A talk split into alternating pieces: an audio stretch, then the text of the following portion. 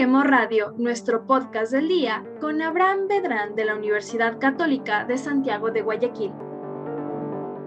El asalto al Capitolio sembró la semilla de una gran desconfianza en el sistema electoral estadounidense, que 12 meses después continúa existiendo. Un 70% de los votantes republicanos cree que hubo fraude electoral en las elecciones presidenciales del 2020 y que Joe Biden no es un presidente legítimo. Mi nombre es Katy Ramírez y estamos aquí para hablar de todos los temas con los académicos de las universidades más importantes del país. ¿Qué tal, Abraham? Bienvenido a Dialoguemos. Hola, mucho gusto, Katy. Qué placer poder estar contigo el día de hoy y justamente tratar este tema que tiene una importancia bastante, bastante interesante y novedosa en lo que tiene que ver con el panorama democrático, no solo de los Estados Unidos, sino de las regiones que participamos directa e indirectamente en gran manera de los acontecimientos que suceden en dichas circunscripciones. Perfecto, Brian. ¿Y qué te parece si para iniciar con este podcast damos un poco de contexto? ¿Qué fue lo que ocurrió el 6 de enero en el Capitolio con eh, el presidente saliente en ese tiempo que era Donald Trump? Un poquito pongámonos en contexto. Ok, lo que podemos eh, conocer al respecto es que efectivamente después de las elecciones que se dieron en los Estados Unidos para elegir, valga la redundancia, al presidente de la República, eh, hubo una vez más el conteo y confrontamiento de dos candidatos que participan de este sistema eminentemente bipartidista, ¿no? Joe Biden por el, por el Partido Demócrata y Donald Trump, quien iba a la reelección por el Partido Republicano. Una vez que se dieron los conteos de los votos en los colegios electorales, hubo una inconformidad bastante generalizada por parte de los militantes del Partido Republicano, ya que aún en funciones, Donald Trump terminó indicando por redes sociales y a través de discursos ante sus partidarios congregados esperando los resultados finales de las elecciones, que se estaba fraguando un fraude, que la elección de Biden como presidente era ilegítima, que no se había respetado la voluntad popular, ya que por el sistema de partidos, el gran eh, el gran voto electoral en cuanto a un voto unitario por parte de los electores daba en teoría la victoria a Trump. Sin embargo, por el sistema de elección, por el voto de colegios electorales por estados, terminaba asumiendo la votación mayoritaria por el consolidado de los mismos para Biden. Entonces sucede algo muy interesante dentro del fenómeno político estadounidense. Y es que por primera vez se pudo dar la posibilidad de enfrentar una realidad completamente nueva para la realidad democrática de este país. Era una realidad que no se ha conocido con manera suficiente en los Estados Unidos, que es afrontar un momento de inestabilidad política en cuanto a la máxima representación del presidente por una posible ausencia, sino por los mecanismos políticos que se pudieron activar al momento de darse estas declaraciones. ¿Qué pasó? Las personas partidarias de Trump comienzan a manifestarse en el Capitolio, que es la sede del poder legislativo de los Estados Unidos, donde se estaban justamente validando los votos para certificar la victoria de quien ya era virtualmente el presidente, Joe Biden. Y tratan de irrumpir en las sesiones de los mismos para paralizar el proceso e impedir que se dé la certificación respectiva y se consume la victoria de Biden. Este proceso, esta manifestación, dio por resultado las paralizaciones de las actividades propias en las cuales estaba Mike Pence como vicepresidente a la cabeza de esta actividad. Y durante algunas horas hubieron, hubo disturbios perdón, en el Capitolio, haciendo que tengan que ser evacuados todos los representantes eh, de las dos cámaras que, de los Estados Unidos que estaban presentes para dar eh, pie a este proceso a este proceso de culminación electoral y dejando en stand-by, en suspenso, la procedente determinación y certificación de Biden como presidente. Durante estos momentos, la realidad estadounidense se vio en una marea impredecible de oportunidades que podían suscitarse y una de estas era que no se permita la certificación del presidente Biden, ya, ya electo, y que haya la posibilidad de, entre muchos otros factores, que Trump desconozca los resultados, que se pueda prorrogar en funciones o que se evite que él mismo pueda culminar su mandato activando la enmienda 25, que es una enmienda que justamente Estados Unidos termina proponiendo por las múltiples cesaciones de presidentes en sus cargos, no siempre por medios democráticos, sino por diferentes altercados o situaciones importantes, como el asesinato de Kennedy, que no fue único, pero sí el más reciente en la realidad de los Estados Unidos. Entonces, por breves momentos se sintieron, se resintieron bastantes los cimientos de la democracia estadounidense, puesto que no se sabía hacia qué se iba a llegar. Y al día de hoy, después de este año que ha transcurrido, se manejan muchas teorías respecto a esta inestabilidad. Si fue provocada con premeditación, si fue naturalmente espontánea, si tenía una finalidad posterior o no, y quiénes estuvieron detrás de ella, porque dentro de los manifestantes hubo quienes fueron parte muy activa del gobierno de Donald Trump. Dos asesores de él, eh, miembros del Partido Republicano que tienen amplia trayectoria en el mismo, que manejan incluso medios de comunicación, hicieron las, eh, los, las animaciones, las, los incentivos para que la marcha pueda suceder y esta manifestación pueda eh, consumarse. Entonces, justamente al día de hoy, hay una comisión de investigación del caso eh, llevada a cabo por el Capitolio con siete representantes eh, del Partido Demócrata y dos del Republicano que están tomando en consideración estos actos.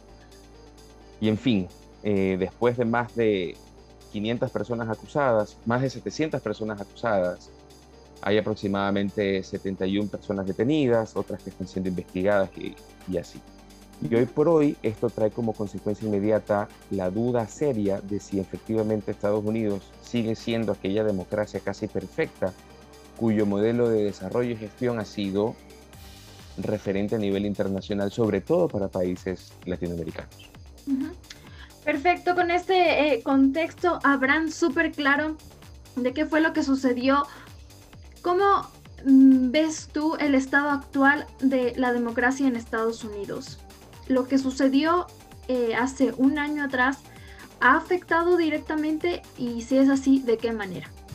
Yo creo que más allá de verificar si ha pasado algo en los Estados Unidos o no, el fenómeno que pudimos ver en este país es producto de lo que ya ha venido suscitándose en muchos otros, es decir, el agotamiento de un sistema político que va quemando las estructuras en las cuales se sienta la democracia y llevan al electorado sustento fundamental de una democracia plena, un electorado universal, capaz, consciente, a sentirse hostigado de la forma en la cual se lleva la realidad política nacional.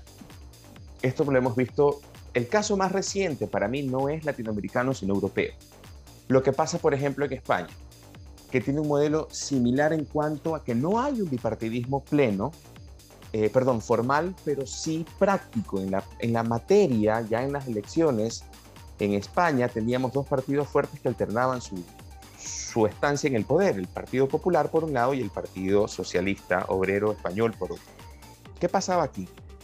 Se agotaron tantos los mecanismos de cómo se establecía la democracia y el sistema democrático y de representación se vio tan eh, consumado que las personas comenzaron a sentir un desapego y una animadversión a la forma en cómo se llevaba la política en España.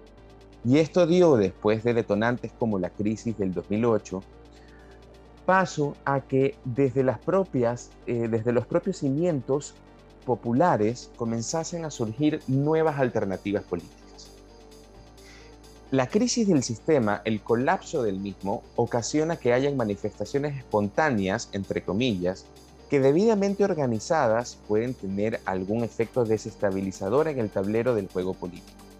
En Estados Unidos, si bien es cierto, no ha habido esa manifestación espontánea de un tercero, Trump ocupa un espacio importante en la política estadounidense, convirtiéndose en el referente del Partido Republicano, pero con un estilo nuevo.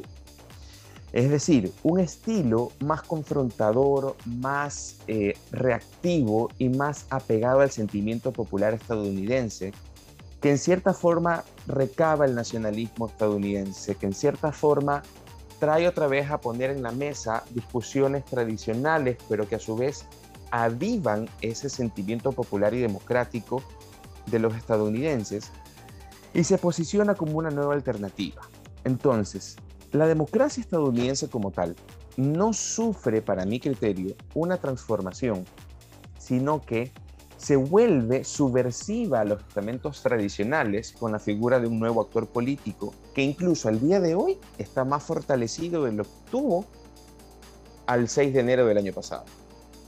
Entonces, la democracia como tal sigue en sus mismas, eh, bajo sus mismos cimientos, pero se está acondicionando a un nuevo panorama, a una nueva discusión. Trump ha traído a la mesa de diálogo, al discurso social, nuevos elementos por los que discutir. Entonces, la democracia como tal, para mí en Estados Unidos, no se ve afectada por este acontecimiento en el Capitolio, sino que al contrario afronta un reto de poder eh, enfrentar y asumir las responsabilidades que merece el electorado estadounidense. Perfecto, Bran. Eh, ahora, bueno, sabemos que mm, en definitiva lo que ocurrió en Estados Unidos tuvo consecuencias para la democracia alrededor del mundo. Hablemos un poquito más sobre este agotamiento del sistema político.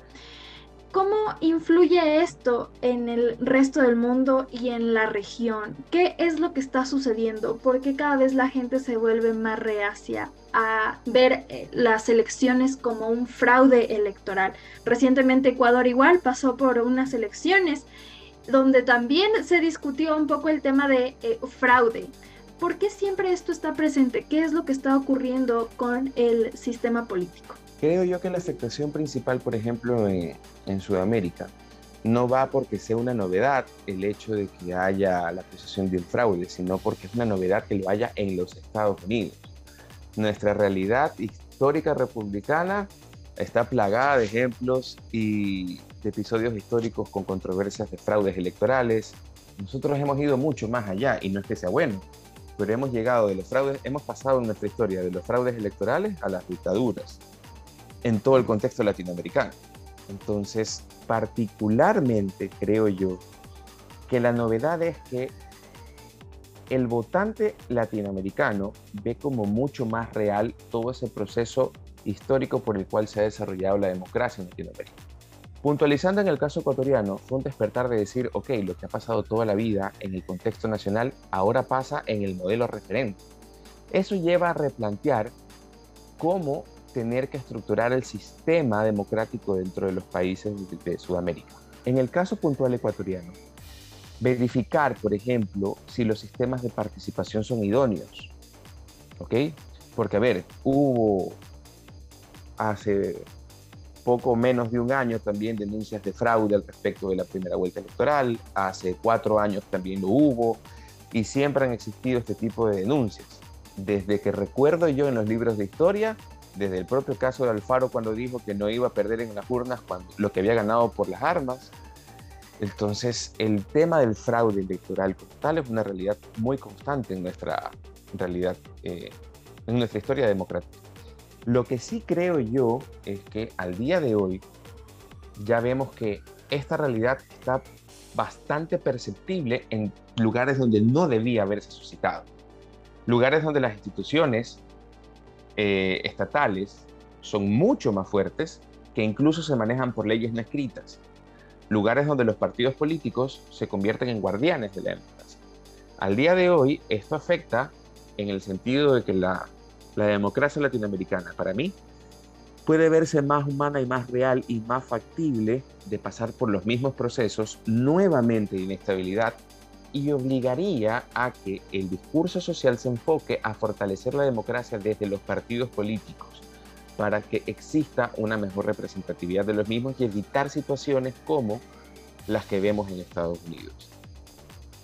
Siendo un poquito exacerbado el ejemplo, creo yo que aquí ya hemos pasado varias veces por Donald Trump.